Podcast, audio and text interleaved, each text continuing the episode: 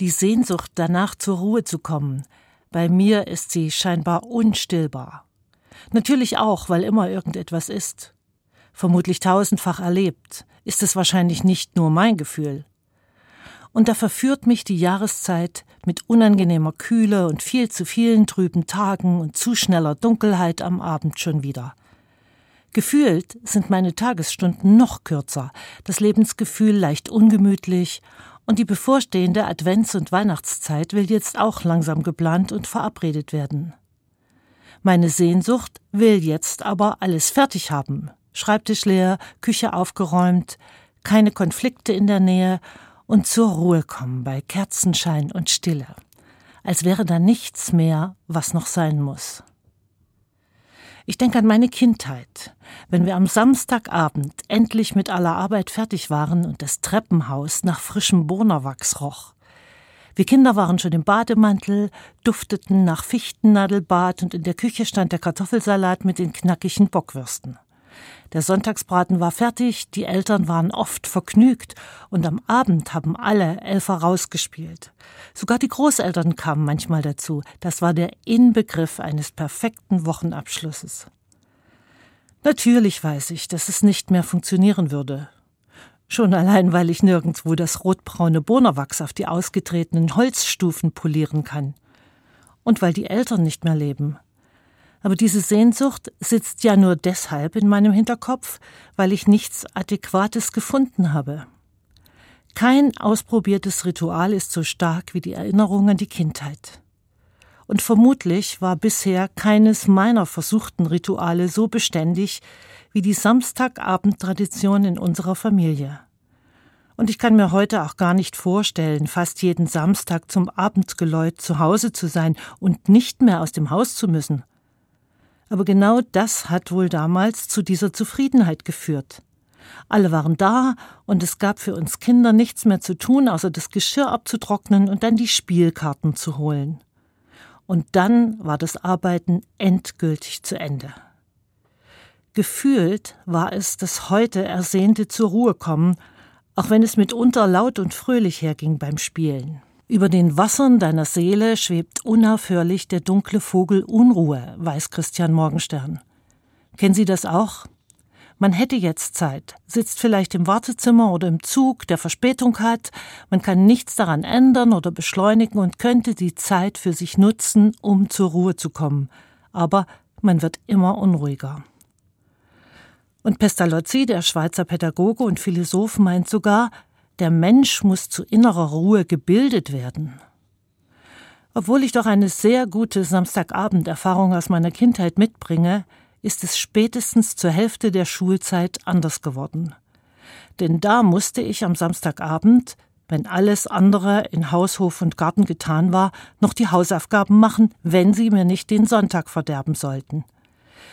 Ich hätte wohl doch noch mehr zur inneren Ruhe gebildet werden müssen. Man könnte sich auch vorstellen, die Ruhe sei eine Person, zu der man gehen würde.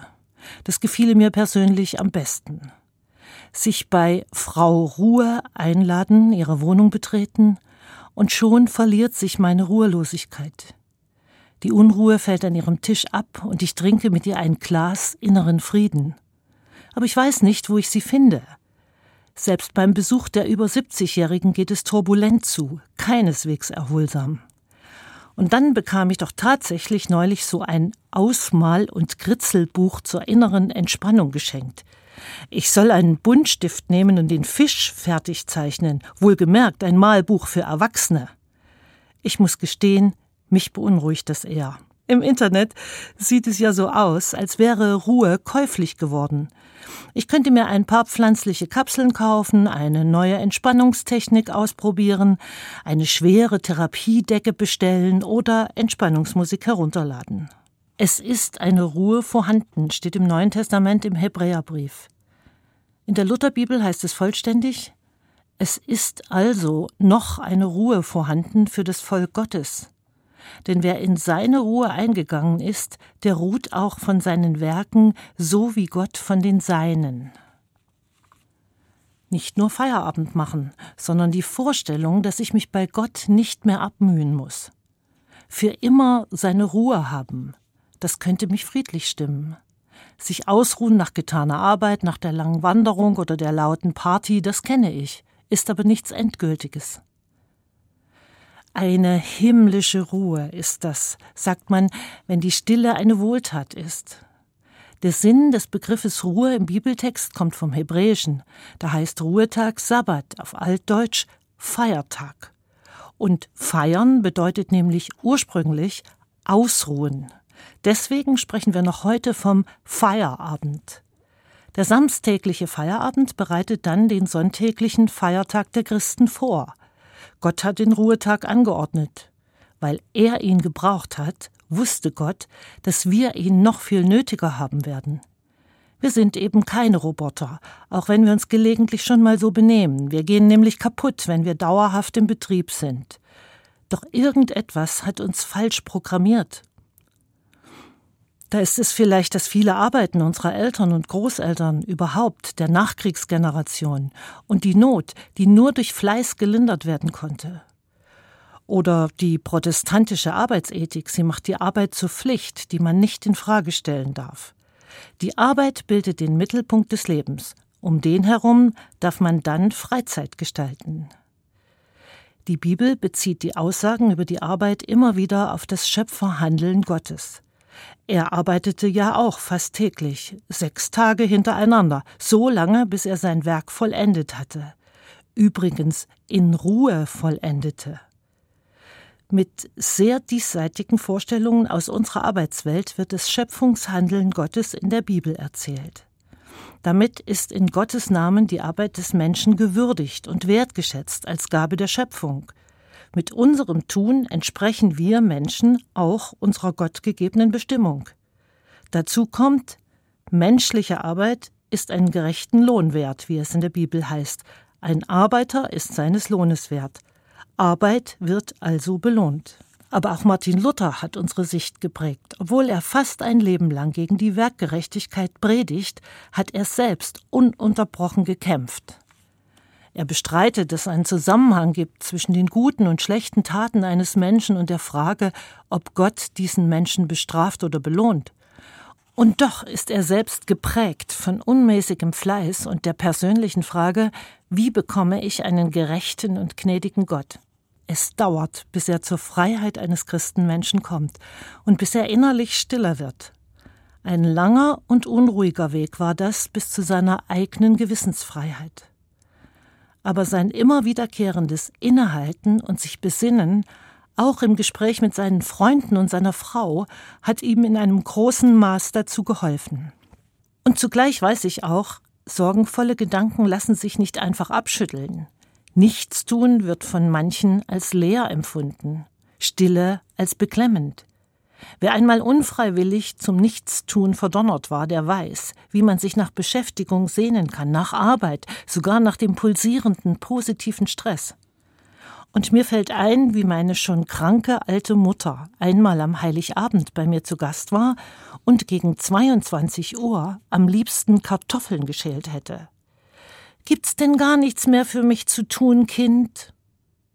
Klar, es ging um mehr als um die Kartoffeln für die Thüringer Klöße am ersten Weihnachtsfeiertag. Bei Gott zur Ruhe finden und in der inneren Stille ankommen, ist das, was Gott uns als Sehnsucht ins Herz gepflanzt hat. Und um zur Besinnung auf Gott, auf Glauben und Spiritualität zu kommen, brauchen wir Ruhe, auch für das Nachdenken über Sterben und Tod müssen wir innere Ruhe haben. Das funktioniert nicht in Hektik und unter Stress. Beim Älterwerden oder bei einer lebensbedrohlichen Krankheit benötigen wir erst recht Ruhe für unsere unterschiedlichen Gedanken. Die aufgescheuchte Seele meint anfangs nie mehr zur Ruhe kommen zu können. Wer seine Vergänglichkeit spürt und sie als schmerzhaft empfindet, braucht daher mehr Zeit, um wenigstens oft genug ruhig zu werden.